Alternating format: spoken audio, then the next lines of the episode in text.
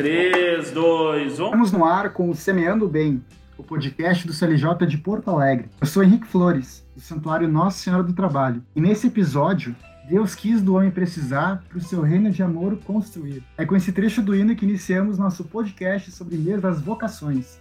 O assunto de hoje será sobre o chamado de Deus, a vocação. Por sinal, acontece de muitas maneiras. Sacerdotes, religiosos, casados e leigos. Quem são? O que fazem? Onde vivem? Para descobrir tudo isso, vamos entrevistar cada um desses. Eu espero a tua companhia nessa jornada. Para que a gente possa aproveitar bem ela, tem um último recado. Aproveite para ouvir com o coração. Afinal, mais do que um podcast ou entrevista, pode ser um chamado, hein? O teu chamado. Então, depois desse motivacional maroto, agora sim, nos acompanhe nessa jornada.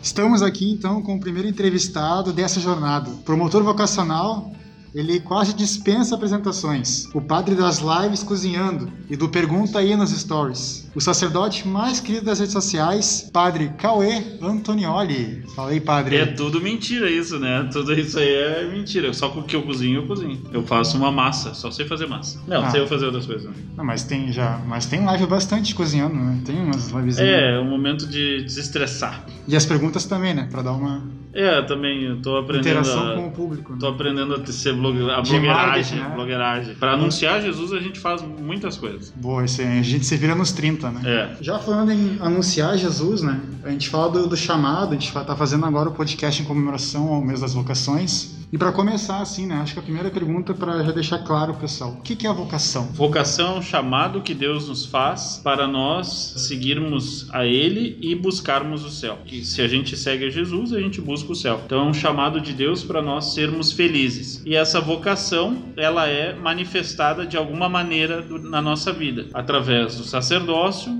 do matrimônio da vida religiosa ou dos leigos solteiros, né? Leigos e leigas solteiros no mundo. Também essa é uma forma de viver a vocação. E todos têm, né? Todos têm vocação. Não tem ninguém que Todo batizado tem vocação. Nem que seja para ser solteiro, tem vocação. Para ser casado, tem vocação. Para ser padre, tem vocação. Para vida religiosa, tem vocação. Uma coisa que se discute também muito, né? É, e se puder esclarecer para o ouvinte também, é que existe uma vocação geral e uma, uma vocação particular, né? Existe a vocação universal à santidade, o qual todos nós, no dia do nosso batismo, recebemos essa vocação. Então, no dia que tu foi batizado, tu já recebeu uma vocação de Deus, que é o céu. Vocação à santidade é vocação para ser feliz. Né? Deus te quer feliz, Deus te chama a ser feliz. E é feliz quem busca o céu.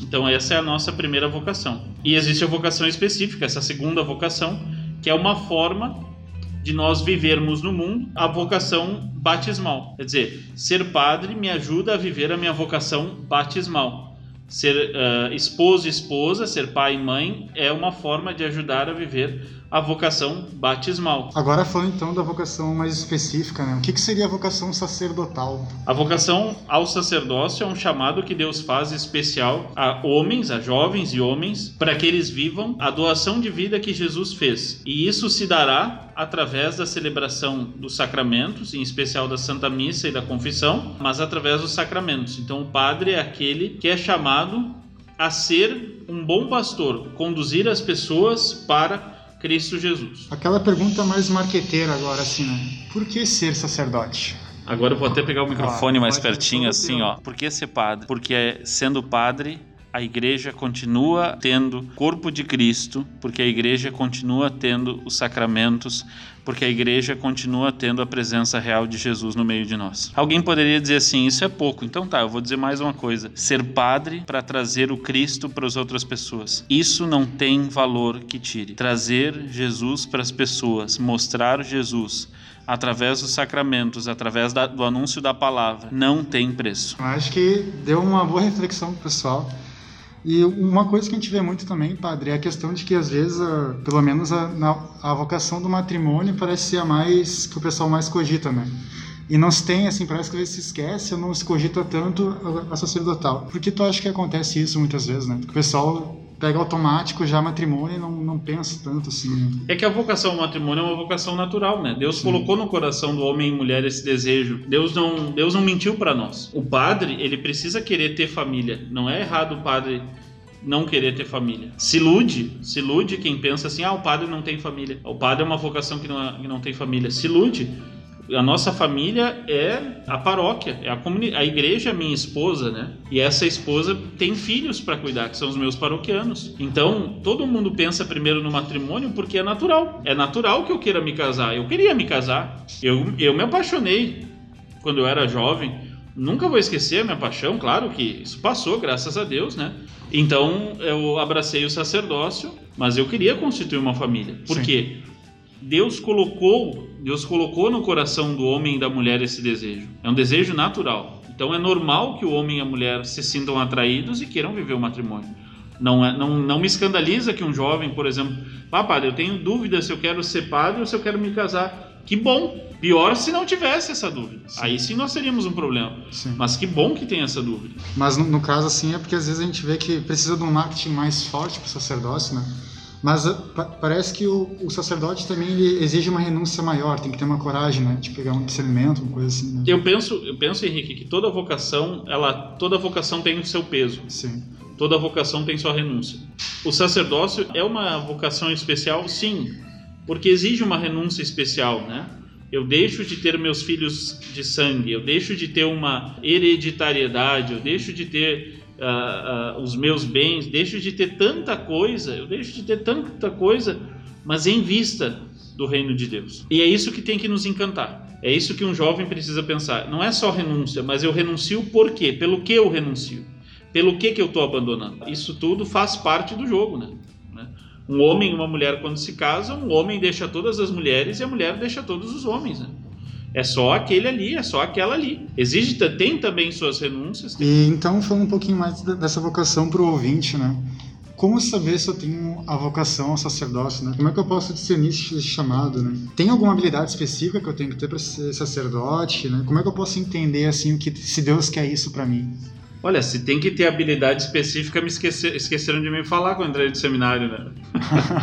Mas o que, que precisa ter? Para abraçar o sacerdócio? Sim. Ou o que a gente precisa, quais são os passos para discernir? Primeira coisa, Gurias, agora eu vou falar mais pertinho de novo. Gurias, se permitam perguntar: por que eu não ser padre? O que, que eu não tenho? O que, que me impede de ser padre? Essa é a primeira coisa. Segunda coisa é rezar. Qualquer vocação só se resolve na oração. Né?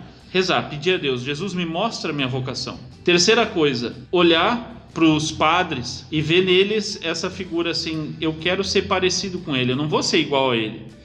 Mas aquele padre, ele tem algo de diferente. Por que, que ele tem Por que, que isso me chama atenção? Então isso é um sinal de vocação. Desejo de amar Jesus mais de perto.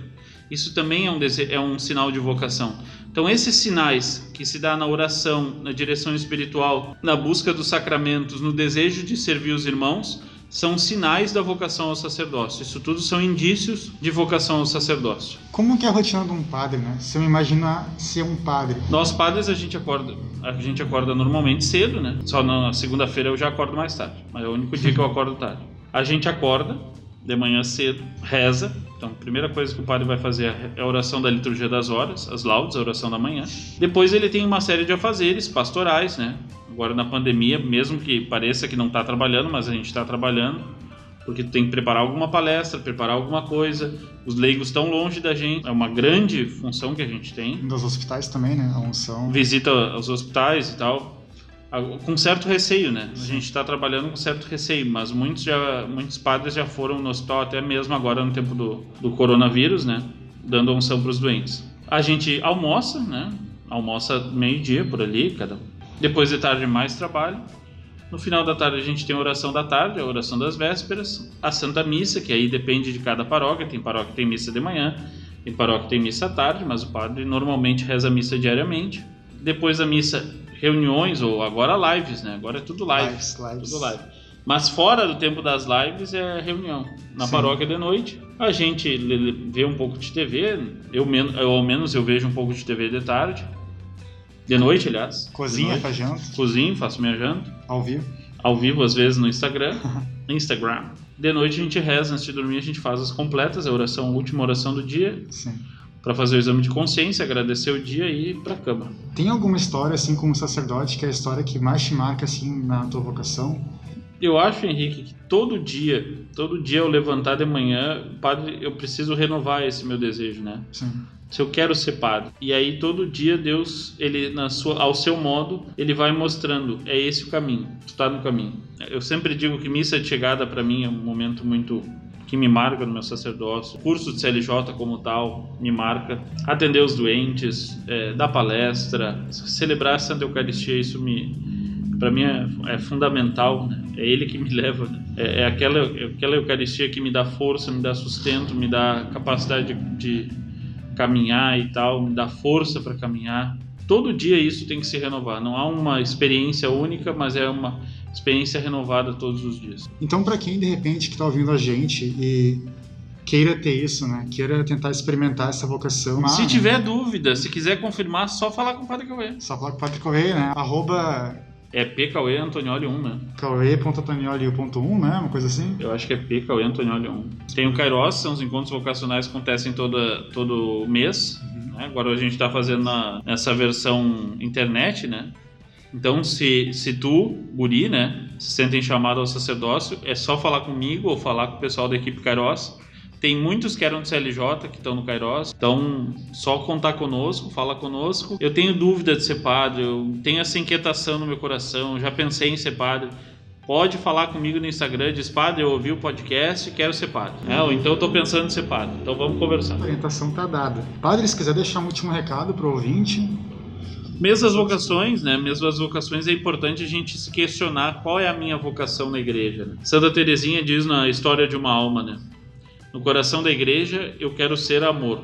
Essa era a vocação de Terezinha. A gente, sendo padre, esposa, esposa, religioso, religiosa, um leigo no mundo, a gente pode ser amor, vivendo intensamente a nossa vocação. Então esse é o convite que eu faço. Né? Qual é a tua vocação? Que, que tu te sente chamado? Todos nós viemos para servir, servir os irmãos, servir a igreja. De que forma? Como eu vou servir os meus irmãos? Como eu vou servir a Deus na igreja? Essa é a pergunta que eu deixo no podcast.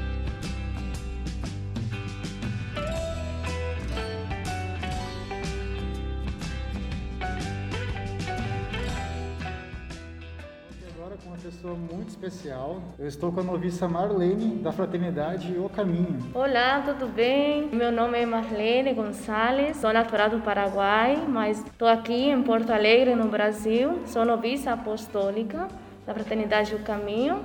Eu tenho 24 anos, faço parte, membro desta comunidade religiosa. Irmã, me diz uma coisa, como é que você veio parar aqui na Fraternidade O Caminho? Então, é uma longa história, né? Eu pertenço hoje à Fraternidade O Caminho, porque antes eu já pertencia a outra congregação, né? Quando eu tinha 14 anos, eu recebi o chamado de Deus para ser religiosa, mas era muito jovem, eu não sabia o que é ser religiosa, nunca vi uma consagrada na minha vida porque sou interior do Paraguai. Deus eh, usou de instrumento a um jovem, a uma jovem, para entrar na vida religiosa. Por meio dele, eu conheci a congregação das Irmãs de São José. Então, eu manifestei que eu queria ser religiosa, queria ser de Deus, mas sem nenhum discernimento assim vocacional, sem nenhum acompanhamento. Mas dentro de mim, né? Porque essa vocação está dentro de nós. Então a gente descobre diariamente. Então, com 14 anos, eu queria ser freira, quero ser freira, quero ser religiosa. Meus pais aceitaram.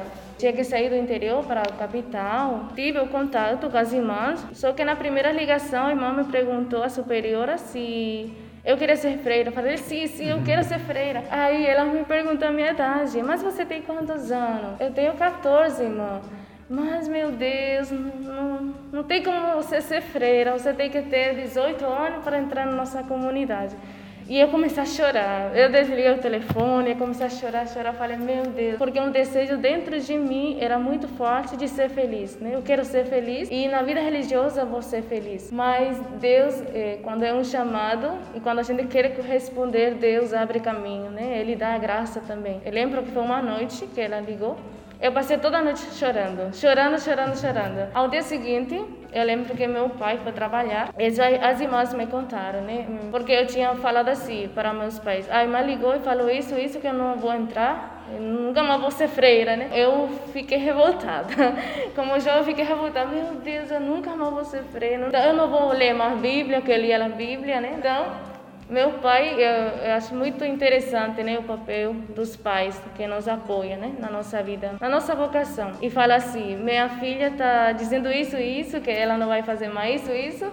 Eu queria saber como que a gente pode fazer para ela entrar, porque ela quer. Então vi que meu pai foi um intercessor meu. Então, mesmo que ele com o coração partido, mesmo que ele não queira assim, não sentir assim da sua filha, porque eu era a filha única, no sentido assim, tenho dois irmãos, mas de única, de única menina, né? Então, meu pai intercedeu por mim nesse sentido. E a irmã falou para ele que ele, elas iriam rezar e ia pedir para a madre se deixasse entrar. Então as irmãs conversaram com a madre e falaram para ela que tinha 15 anos e ia fazer 15 anos, né? Então foi assim que abriram os caminhos e eu consegui entrar, né? Consegui entrar na, nessa congregação com 14 anos. Eu fiz lá meu aspirantado, postulantado, noviciado e até cheguei a professar meus primeiros votos. Foram seis anos dentro de minha vida, dentro da congregação, fui fazendo o meu discernimento vocacional, né? Se era isso mesmo que Deus queria de mim.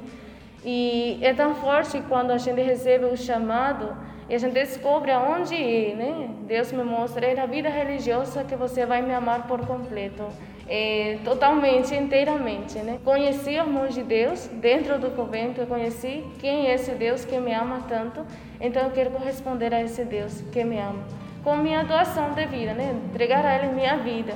E entregando a Deus minha vida, eu entrego pelos demais, pelos aqueles que querem conhecer a Deus, né? Eu fui muito feliz, né? Eu fui muito realizada. Claro que tem as suas dificuldades, né? Momento de chorar, momento de rir. Meus pais queriam me levar também, queriam é, lutar contra a minha vocação, assim, né? Claro. Dentro do convento, eu fui algo faltava dentro de mim, né? algo ainda me inquietava dentro do meu coração. E quando eu tinha nove anos, eu comecei a me inquietar, falei, meu Deus, o que, que é isso, né? Parece que Deus estava me pedindo algo mais. Eu queria doar toda a minha vida a Deus, né? Mas faltava algo. Nesse processo, quando era noviça ainda, eu conheci a Fraternidade do Caminho. Eu conheci as irmãs numa missa na catedral, eu lembro muito bem. E quando eu vi elas, meu Deus, parece que esse é a peça, parece que esse que está faltando dentro de mim, sem conhecer o carisma. Quando eu vi as irmãs, eu vi o Jesus todo. E esse é o carisma, o nosso carisma, né? O Jesus todo e todo dele.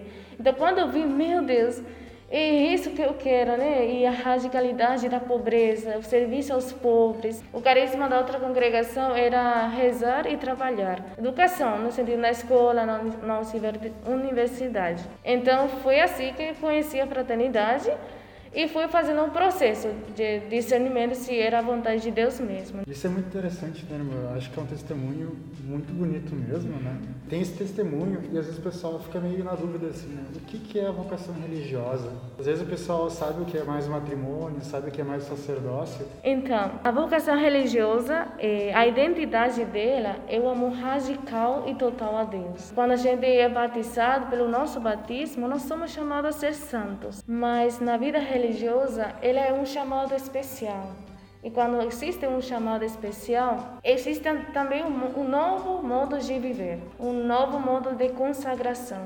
Então, a vida religiosa é a vida de, de, Jesus, né? Porque Jesus que escolheu ser casto, pobre e obediente, para ter uma dedicação total ao Pai. Então, ele chamou seus primeiros discípulos e hoje ele continua chamando. Então, a vida religiosa dentro da igreja é uma vida de radicalidade, de amor a Deus. Nossa vida, nós religiosas professamos por isso os votos, os três votos evangélicos, que é a pobreza, a castidade e a obediência, de Cristo, né? De Cristo. A vida consagrada, a vida religiosa tem a sua origem na própria vida de Jesus. Legal mesmo. Nossa, explicação muito boa, muito obrigado mesmo. E aí, para mim surgiu uma pergunta agora: por que ser uma religiosa ou um religioso? Eu vou é, responder a partir de mim, né?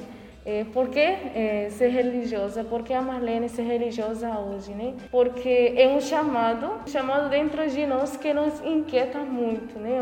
Uma inquietude muito grande. Por que querer ser religiosa? Porque eu recebi esse amor de Deus e quero corresponder a esse amor de Deus. Quero dar minha vida a Ele e aos pequeninos, que são os pobres, os que precisam dele. Né? Agora que tu falou de chamado, né? Como é que a gente pode entender esse chamado, fazer esse, esse discernimento, né?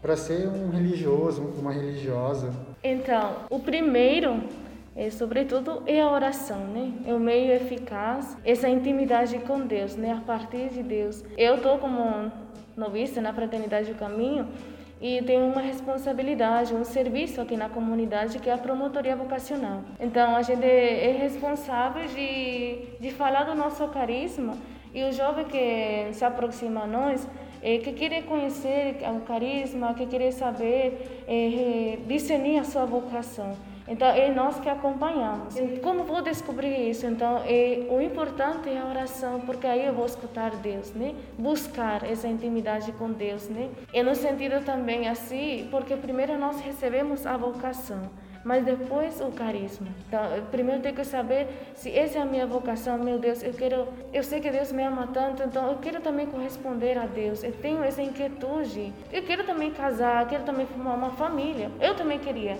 mas eu dentro da família, dentro de um matrimônio, eu falar, meu Deus, mas mesmo assim eu vou querer, vou precisar de Deus. Então ainda isso não vai preencher meu coração. Então aí que eu vou vendo, descobrindo, discernindo, né? Existe o discernimento vocacional que cada carisma, cada instituto oferece. Se eu me sinto chamado, ou alguém que está ouvindo a gente se sente chamado, quais são os passos? O que, pode fazer? Por exemplo, uh, vou até um padre, posso vir até vocês, né? Então, é, nesse sentido, é, o jovem que tem inquietude nesse sentido de se consagrar como padre ou religiosa, o conselho que eu daria sempre, né, é perguntar para o padre, né, se, se aproximar para o padre, se aproximar alguém que conhece um instituto para fazer esse acompanhamento, né. Então a gente acompanha o jovem incendia assim pelo telefone, eu pedi para ela vir na nossa casa, aqui em casa, é, conhecer a nossa vida, como que é nosso dia a dia, ficar conosco um dia, e ela vai se aproximando de, de a pouco, né? Não é de, um, de uma vez, né? Não. Que a gente acompanha o jovem com direção espiritual, é, pedindo a ela se aproximar da Eucaristia, da confissão.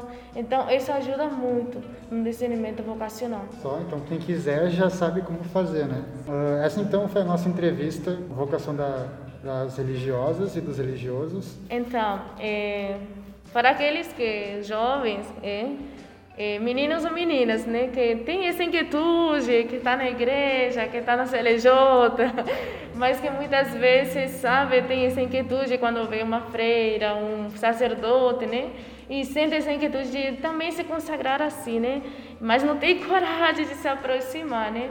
Então, eu queria fazer o convite, no sentido assim de você é, ter contato conosco, pode entrar na nossa página Facebook, né? Fraternidade do Caminho Porto Alegre. Então, fique-se à vontade e será sempre bem-vindo, né? Se você tem essa inquietude, né? Já sabe que sua vocação é ser religiosa, nós estamos aqui, né, no sentido de fazer conhecer o nosso carisma, que é o carisma da fraternidade do caminho, é Jesus todo, todo de Jesus, porque há em nós uma profunda vontade e até quem sabe uma ousada pretensão de querer Jesus por inteiro e ser dele também por inteiro. Obrigado, viu? Deus abençoe a todos.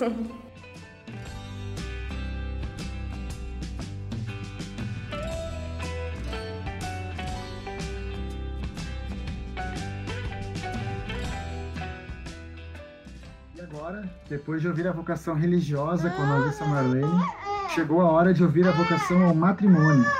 Eu estou aqui com eles, um casal muito querido do CLJ, tia Nath e tio Ricardo. Olá, tudo bem? Tudo bom, pessoal? Sou a tia Nath. E eu sou o tio André, Ricardo André, né, como disse o Henrique. Nós temos quantos anos de casado esse ano? Vamos fechar 14 anos de, de casado. Ah, os números são comigo, né? Isso. 14 anos de casados, 16 noivamos e... Estamos juntos há 18. 18 anos já 18 anos namorando. Mas nos conhecemos há 22 anos. Isso, há mais da metade da nossa vida, né? Nós participamos do CLJ da Paróquia São José do Sarandi. Desde 2018, né? Nós participamos aí de movimentos como o ECC, o MCJ, acampamento de casais. Né? Então, nossa caminhada inicial realmente foi dentro do, do Rota, né? E o CLJ a gente fez Vocês como cursista a- depois. Isso, cada um namorava uma pessoa diferente, né? Ah, Fomos come- começou cada um com um, assim, aí quando vê a vida juntou os dois, isso? Sim, sim. É, nesse meio tempo a gente se separou dessas pessoas, ficamos um tempo solteiros. E aí a gente, né, se encontrou num evento lá que nós fazíamos dentro do grupo. A gente se olhou diferente naquele evento. Lembro, Afrodite. Ai, meu personagem no teatro, era no teatro, né? Então era Afrodite, tinha toda uma, uma coisa. Era. Nem sempre não me lembro o que, que foi a história. E aí a gente começou a conversar mais. E aí tudo uma, fomos no cinema, conversa vai, conversa vem, e a gente acabou ficando a primeira vez. 14 de julho de 2002. Mas olha, Data, né? O tio lembra das datas. Não é uma boa história, né? Só pro ouvinte também, né? Vocação ao Sim, matrimônio tem de fundo a voz do neném, né? Não pode faltar. Ah, sim. é, Nós temos então dois filhos, né? A Sofia tá com um ano e três meses. E o Um Matheus e vai fazer. fazendo agora. Isso, né? e o Matheus vai fazer seis anos. Semana que vem, já faz seis Então anos. a Sofia tá com a gente por aqui. no- Então vocês vão ouvir a voz Fica dela no fundo. Falando em descobrir o mundo, então, né? A gente vai falar agora da vocação ao matrimônio, a vocação matrimonial. O que, que realmente é a vocação matrimonial? Pessoal ainda tem dúvida assim, ah, é só casar, né? O que, que realmente é essa a união das pessoas, né? Na verdade, assim, o matrimônio ele é, um, ele é um sacramento, né? Quando a gente fala em vocação, vocação é vo- vocação vem do latim que é vocare, né? Que é um chamar, né? Então existem aquelas vocações que os ouvintes já estão se ligando aí. O matrimônio ele é um ele é aquela vocação que vem com o sacramento junto, né? Assim como vem o, o padre tem a ordem, os, os, os casados, né? Os, os nubentes eles se dão o sacramento um ao outro, né? Isso que é interessante, né? Então tem que ter um discernimento muito grande assim ao longo da, da, da vida, o namoro. É, o namoro tem que ser bem, bem definido, porque aí vem uma série de coisas, né? Mas eu acho que esse passo, assim, que a gente tomou, né, de se unir, veio muito de encontro aos valores que a gente tem, assim, da nossa formação familiar, né? Os meus pais não foram casados na igreja, não são casados na igreja, né? Os né? pais foram casados na igreja Sim. católica. Isso. Então o tio tem uma, uma- inclusive assim, da família participativa, né, na igreja, Sim, e eu não tive ativo. isso, né. Foi algo que a gente foi construindo durante a relação, né, do namoro. Foi aos poucos, assim, nos ah, deixando mais, com esse desejo de que Deus estivesse no, no nosso matrimônio, né, Hum. na nossa união. O chamado de Deus, ele é, ele antes da gente nascer, Deus já tinha o trabalho para nós, para ser levado a vida toda. O matrimônio não é aquela coisa assim que na primeira briga os casais já podem se separar, porque não, beleza, não é. Que é o que é o que Hoje a gente tá muito- observa muito isso. Se vende né? muito isso, né, que se não É. gosta, não tá muito afim, ah, tudo bem, vai lá, se separa, cada um vai pro seu lado, cada um tem sua casa, mas a gente como tem a nossa, a nossa fé, a nossa firmeza, porque assim, nesse período todo nós passamos por diversas dificuldades, eu e tio. Além de organizar uma casa toda, pagar as despesas, né, lidar com todas essas questões de Não, se ah, conhecer, dividir né? esse de- espaço, tudo isso é desafiador realmente, né. Porque morar não é só morar juntos, né? A gente Sim. divide, divide tudo, assim, de verdade. Né? E isso que vocês falaram, assim, né, do, do começo ser independentes, né, como que esse sentimento de criar uma família nova, né, de que agora vocês, a família de vocês, assim, já não é mais tanto os pais de vocês, né, mas é, é vocês próprios com os filhos. a gente sai de casa para fazer a nossa história, né? É. Então a gente tem essa influência do pai, de muito do que eles nos ensinaram. Mas como a gente comentou, assim, foi muito desafiador, né? E eu acho a a noção maior, não é noção, mas assim, esse sentimento de família mesmo, a gente sentiu mais forte quando o chamado à maternidade e paternidade É. veio na gente. Então esse chamado ao matrimônio para nós foi assim um momento de decisão. O chamado ao matrimônio ele é, ele é especial demais, assim, é uma responsabilidade muito grande. Né? Nós somos vistos pelas pessoas, eh, algumas admiram o jeito que a gente trata as crianças, como eles conversam, como o Matheus tem ideias legais, porque a gente trata ele sempre desde que nasceu, assim como a Sofia. Como um, um- uma- um sujeito que tem necessidades, a gente conversa sobre tudo com eles. Então, mas a gente busca ser melhor a cada dia, busca na nossa igreja aprender ah, com outros casais também. Então é isso que nos fortalece. A questão toda do matrimônio, como toda vocação, é a primeira vocação de todas é buscar a santidade, né? Esses dias estava fazendo uma conversa, né, e a, é, e a Nath, e a gente se deu por conta, assim, ah, 2013 meio que foi o nosso divisor de águas, assim, eu Sim. acho. A gente foi, a gente se preparou, ali em 2012 a gente foi nos bote fé da vida, depois em 2013 foi pra jornada no Rio, Aí a gente ainda não, não tava grávido, mas a gente começou a. E a gente já sei, tinha participado do, do encontro do ECJ, que era do Isso. movimento de casais jovens, ah, né? Tudo muito iniciante ainda, assim, a gente não tinha muito. Eu tava fazendo discernimento aonde continuar na igreja, né? Porque quando a gente é jovem, a gente tem um limite de tempo, assim, no movimento. A jornada do Rio de Janeiro, momentos muito especiais que a gente viveu lá. E em seguida a gente já engravidou, e aí realmente a nossa É. vida começou a, a ficar mais ah, próspera no sentido de, de plena, né? Como família, né? Uh, Qual que você acha que é o papel da família para a sociedade e para a igreja? a, a família, ela é literalmente a base, né? A base da sociedade, né? É, é, é é uma pena que a gente vê hoje a construção de várias armadilhas, assim, que É o uma mundo... imagem é, deturpada. né? é, essa desordem que eu acho que é o que está se criando assim a gente percebe que o a gente percebe o, quanto a, família está fazendo falta né o quanto os valores familiares os valores cristãos estão fazendo falta a gente percebe muito claramente a desordem que o mundo tem e é basicamente por isso né porque hoje qualquer um faz qualquer coisa né então é, A família, como tu falou, assim, ela é a base, ela é que eh, tem que dar esse, esse sustento para ter novas, novas pessoas vindo ao mundo, né? a família ela segue a naturalidade daquilo que Deus construiu para o mundo, né? Que o que Deus construiu porque era bom, né? Então acho que é aí que pesa muito. Né? E aí, claro, eh, vem outras coisas, né, Henrique, também que a gente que nos preocupam, por exemplo, assim, é, é, é o papel do, do homem, do pai na sociedade, é, também está tá, tá desconfigurando, está tendo uma desordem. A mulher acaba também querendo assumir o papel muitas vezes é, é, e demais, demais acima do homem. É, né? Porque do- o pai não assume, isso. sai do relacionamento e a mulher fica sozinha com É, os filhos. então- Isso é extremamente ruim. Horrível, é pais ausentes, é, é, é do trabalho ser acima de tudo mais do que a família. Sim. Então, quer dizer, esse individualismo Isso. muito forte hoje na sociedade, né? Tem causado, é, a gente percebe que causa muito isso, né? Porque a pessoa não quer sofrer, não quer abrir mão É. dessas coisas. E ter filho Que é o hedonismo, né? É, Viver pelo prazer e porque o não quer sentir a dor, né? filho é isso, né? É todo momento tu sentir o amor muito grande, mas tu abrir mão das tuas coisas, né? Do teu sono, né? Da tua alimentação, do teu banho demorado. Tudo isso a gente abre mão quando tem filhos, né? Quem tá ouvindo, não esperem se formar, ter pós-graduação, passar Não. no concurso para ter filhos. Deus, Deus Estejam- dá os meios. É, Deus dá os estejam meios. abertos. Isso é muito importante. Aí eu queria que você deixasse, então, assim, para finalizar, né? a- a- como é que a gente pode discernir bem essa vocação ao matrimônio, né? Como a gente pode ter um bom namoro, ou até mesmo viver bem a vida enquanto solteiros, né? Como é que a gente, se vocês tiverem algumas dicas, alguns conselhos. Vamos lá. Vamos, a, gente, a gente vai fazer aquela brincadeira do tá, se eu tivesse 16 anos de novo, é mais ou menos isso, né? Mas assim. Um jovem é, católico, jovem- né? tá, vamos pensar no jovem católico, assim, aquele que, que são as melhores coisas assim que eu, que eu vejo. A primeira coisa é tentar é, estar aberto para ouvir o que a Santa o que a Santa Mãe Igreja tem a falar. Isso sempre é importante. Então, primeiro entender o porquê, o porquê da doutrina, o porquê que a gente tem a questão da moral também forte. Que, que, que a igreja vem falando dois mil anos isso? A segunda coisa é tentar tentar achar um, um ou, ou se eu fosse tivesse hoje de novo 18 anos, 16 eu procuraria, sabe, um padre Uhum, piedoso, um padre que fosse é, bem é, ligado com, com doutrina, com moral, com, com o magistério da igreja, para exatamente. Então, por exemplo, pega um Paulo Ricardo e entende o que, que é, o que, que é celibato, por exemplo, os padres, mas mais do que o celibato, mais do que o, o- o ter relações sexuais nos casamentos, é a questão, por exemplo, da, da castidade, né? Castidade não é só não ter relação sexual. Castidade, por exemplo, é, tá, eu não tenho relação sexual, mas sei lá, mas eu tô traindo com o meu pensamento a, a pessoa, mas não tô, não tô fazendo sexo com ela. Mas, é, entendeu? Feriu a castidade. A castidade, ela brota lá do coração e Eu da acho que alma, também né? pensar, ah, não, não, não ir na onda de- dos outros, né?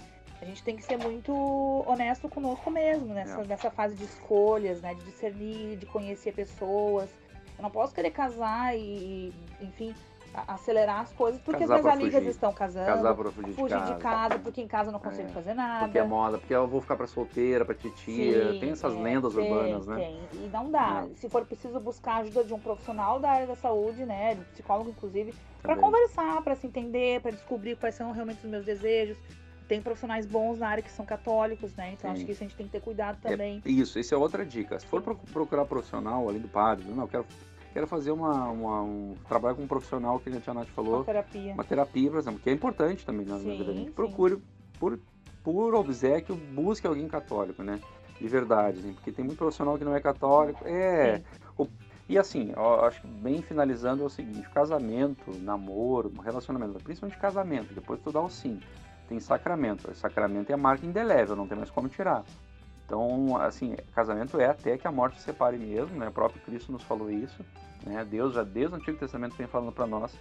Então, assim, é, encontre uma pessoa em que tu queira fazer ela feliz, né?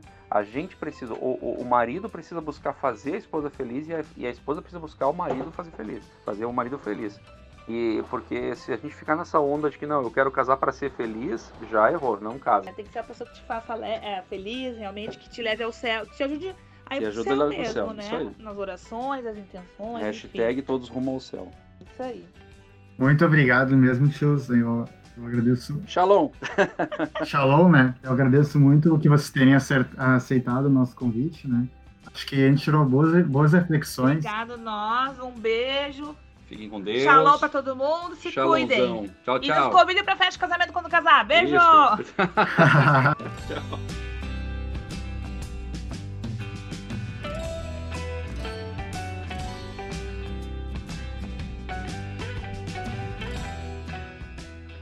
Em nossa última parada, mas não menos importante. Chegou a hora de falar da vocação do leigo. Para alguns parece ser mais gente como a gente, para outros não se tem muito claro o papel do que faz um leigo. E para nos ajudar a conhecer melhor tudo isso, eu estou aqui com o Matheus Loman. Muito prazer, sou o Matheus, fui membro do CLJ da Nossa Senhora do Trabalho por vários, vários anos. Eu me converti por causa do CLJ, eu aqui na Nossa Senhora do Trabalho, eu estudava no colégio que é anexo à paróquia e acabei vindo parar no CLJ por convite de uns amigos. E ali a minha vida mudou, me tornei católico e me levou a diversas coisas, né? Eu fui catequista por muitos anos, também já liderei o grupo em vários momentos, né? E hoje em dia também continuo na caminhada da fé. O que, que tu faz da vida, Matheus? O que eu faço na vida? Eu sou designer gráfico, trabalho como freelancer e é, é isso que eu faço. E às vezes está no É mundo, tá faço. ali, tá estou, inserido. Estou, estou inserido, Tá inserido no mundo. Estou inserido no mundo. Certo. É catequista ainda? Não, não, sou mais catequista. Não é mais catequista, beleza. Então, assim, para tudo ajudar a gente, o nosso público, o nosso ouvinte, né? A primeira pergunta é o que que é a vocação do leigo para ti, cara? Cara, eu acredito que a vocação do leigo seja a vocação do, do cristão no mundo, né? É a vocação daquele que está inserido em todas as realidades. O leigo, pelo sentido mais estrito, né, é aquele que não é o religioso, né? É aquela pessoa que não realizou votos, né? Então, o leigo, em amplo sentido, seria tanto o, a pessoa vocacionada ao matrimônio, né? Quanto aquela pessoa que se consagrou, né? Realizou algum tipo de, de entrega especial. O leigo ele é a pessoa, ele é o cristão que está vivendo no mundo, né? No mundo do trabalho, no mundo da família, tá na rua, tá trabalhando, tá competindo e tá vivendo aí as dificuldades e as, as vitórias também que a gente tem por aí, né? Pois é, muitos para, como eu falei no começo, né, para muita gente não é muito claro o papel do leigo, né? Fica um o sacerdote está aqui na igreja, a religiosa está na igreja também, mas o leigo é meio confuso, né? Qual que tu acha que é o papel do leigo assim dentro da sociedade? É, eu acredito muito que o, o Concílio Vaticano II entregou para o leigo um papel muito importante dentro da igreja, né? que seria o papel da, da ação pastoral, né? muito mais forte do que era antigamente. Antes as coisas ficavam muito mais focadas para os sacerdotes, né? para os religiosos, e, hoje, e o leigo cuidava da vida dele lá fora. Né? Mas acho que hoje em dia a gente tem muito mais clara a noção de que o leigo, estando no mundo, ele deve santificar a si mesmo e ao mundo que está lá fora. Né? As realidades de trabalho, principalmente, né, as realidades da família. Então a gente precisa ter como noção que o leigo ele é aquele, ele é toda aquela pessoa que está lá dando testemunho como cristão, né, no mundo, né, lá do lado de fora. E dentro da igreja ele é aquela pessoa que deve realizar as missões do padre que o padre não consegue realizar, né? Porque vamos imaginar um pároco aí com 70, 700 paroquianos, ele tendo que lidar com todos esses 700 é quase impossível, né? Os padres não seriam capazes de cuidar de toda a catequese, de todo, todos os movimentos, estar presente de tudo né, que acontece. Então, o leigo ele tem esse papel de protagonista dentro da igreja, né? É ele que vem e traz a pessoa que está lá fora para dentro. E tu também trouxe esse elemento, né, de que o leigo deve santificar o mundo, né, essa questão de, de santificar onde ele está, né? Isso a gente acredita que seja também na questão da, da, da política, da economia, na, na cultura, no, nos âmbitos sociais também, assim, né? Talvez não só na pastoral, no caso, né? O que, que tu acha, assim? Eu acho que é, acho bem interessante esse ponto que tu coloca, cara, porque o leigo ele deve ser um cristão bem formado, né? Então a gente imagina que o leigo dentro da, da comunidade, dentro do, dos ambientes de formação da igreja, ele receberia uma, uma formação, né? Ele receberia um, um desenvolvimento tanto social, doutrinal, espiritual, para que ele pudesse levar isso lá para fora, né? Então, é basicamente isso, né? O leigo ele tem que ser um, ter uma vida coerente, né? Não adianta tu viver uma coisa dentro da igreja e viver uma vida diferente lá fora. Então, é, é nesse sentido, né? É, é uma necessidade da própria realidade de ser cristão, né? Tu não pode ser meio cristão. Sim, agora que tu tocou nisso, eu fiquei pensando que a gente tem essa quebra de identidade muito porque às vezes parece que o leigo serve só como um apoio na igreja. Assim, você enxerga assim, antes que chega na igreja, dá o seu apoio, mas a sua vida lá fora parece outra, né? Parece uma coisa que não está muito ligada.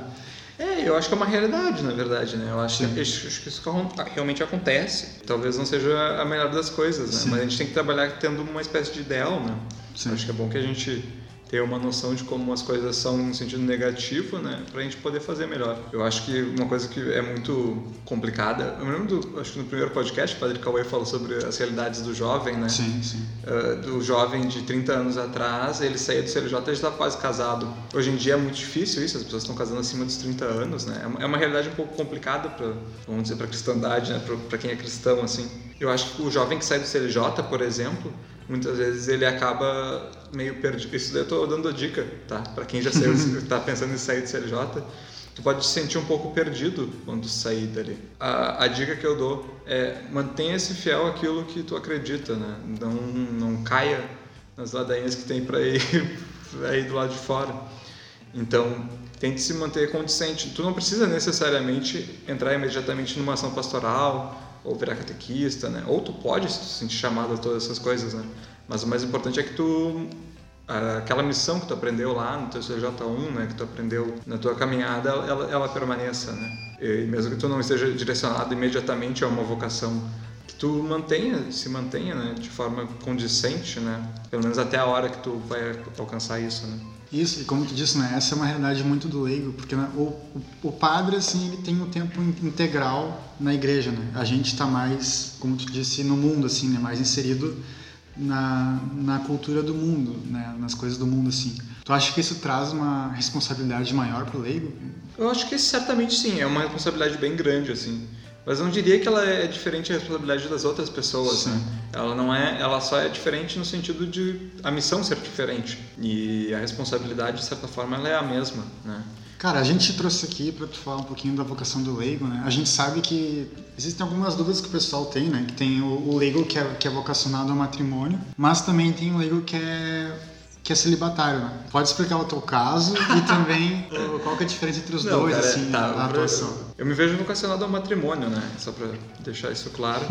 Mas eu tento viver, né? Não, não tô namorando nem nada, né? Não tô não estou no caminho de me casar ainda, mas eu vejo que tem, um, tem uma certa diferença que é bom deixar claro, né? Existem as pessoas que elas se encontram vocacionadas a viver uma vida celibatária, né? O que, o que pode ser muito bom dependendo da realidade da pessoa, né? Mas eu, eu faria um, eu buscaria um elogio que está dentro do próprio catecismo, né? No catecismo da igreja se fala sobre a vida do solteiro. Para quem não sabe, celibato no latim e no, no italiano, que é a língua mais próxima, significa solteiro, tá? Significa seria a vida condicente do solteiro. Né? Então, o celibatário ele seria a pessoa solteira e o solteiro ele tem a liberdade de poder ir mais ou menos aonde ele quiser, né? E aí ele pode ir aonde a igreja precisa dele. Então, aquela pessoa que se encontra solteira, ela tem mais tempo para lidar com as coisas de Deus. E esse seria o sentido mais positivo, né? E já para a pessoa que se direciona ao casamento, ela tem que cuidar das coisas da família, que é uma outra forma de viver essa vocação, né?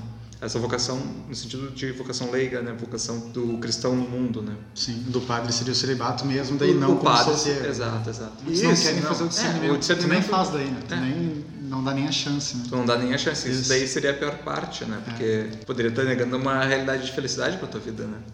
É, é, foi mais ou menos o que a irmã do caminho disse uh, antes, né, de que é necessário uma, tu tomar uma, uma, uma, coragem mesmo, e ela dizia, né, que ela via que a família ainda não preenchia ela totalmente com Deus, né? E que ela precisava tomar uma coragem, e, e disse isso para os ouvintes também, de tomar uma coragem e ver onde realmente tu vai se sentir totalmente preenchido com Deus, né? Isso daí é uma coisa que cabe do discernimento de cada um, né? E é importante que se faça o discernimento, né? Busquem diretor espiritual, busquem auxílio aí. Auxílio. É interessante isso, né? Acho que para já ir finalizando também, essa questão de que se tinha muito de que santo, santo seria os padres, né, quem estava na igreja. O que que tu tem para dar de dica também ao livro que é viver a santidade assim mesmo, né? Eu acho que para ter uma boa orientação, tem um diretor espiritual Nunca desista da vida de oração, né? Busque sempre a vida de oração, a vida dos sacramentos. Uh, saiba que o centro de tudo deve ser o Cristo, né? Então, tua vida não é tão só sobre ti e busque busque viver bem as tuas relações de trabalho, né? Busque criar boas amizades no mundo, né? Tente mostrar Cristo para essas pessoas, né? Não, não desista de evangelizar, né? É nesse sentido, não pode desistir do, do caminho da evangelização. Então, muito obrigado mesmo, Matheus, por ter aceitado o convite. A gente fica muito feliz mesmo. Acho que foi um, uma entrevista bem boa, assim. Eu gostei muito das reflexões que trouxe para nós, né? Porque eu também sou leigo, eu vocacionado a matrimônio a princípio, né? Mas é, é, acho que é sempre muito bom, né? Porque, como a gente diz assim, o leigo é mais gente como a gente, para muitas pessoas que estão ouvindo. Então, é legal que a gente tenha também essa clarear das coisas, assim, para o leigo, né? Que tem um papel muito importante. Né? Com certeza. Deus tem planos para a vida de todos nós, né? Então, não seria só para o sacerdote, né? Ele nos faz de instrumento para levar a palavra para todos, né? Sendo quem nós formos, né? Se somos leigos, somos religiosos. Então, uma missão cabe a todos e não muda, né? A gente não pode dizer, achar que nós somos menos, que a gente não entregou numa integralidade, né?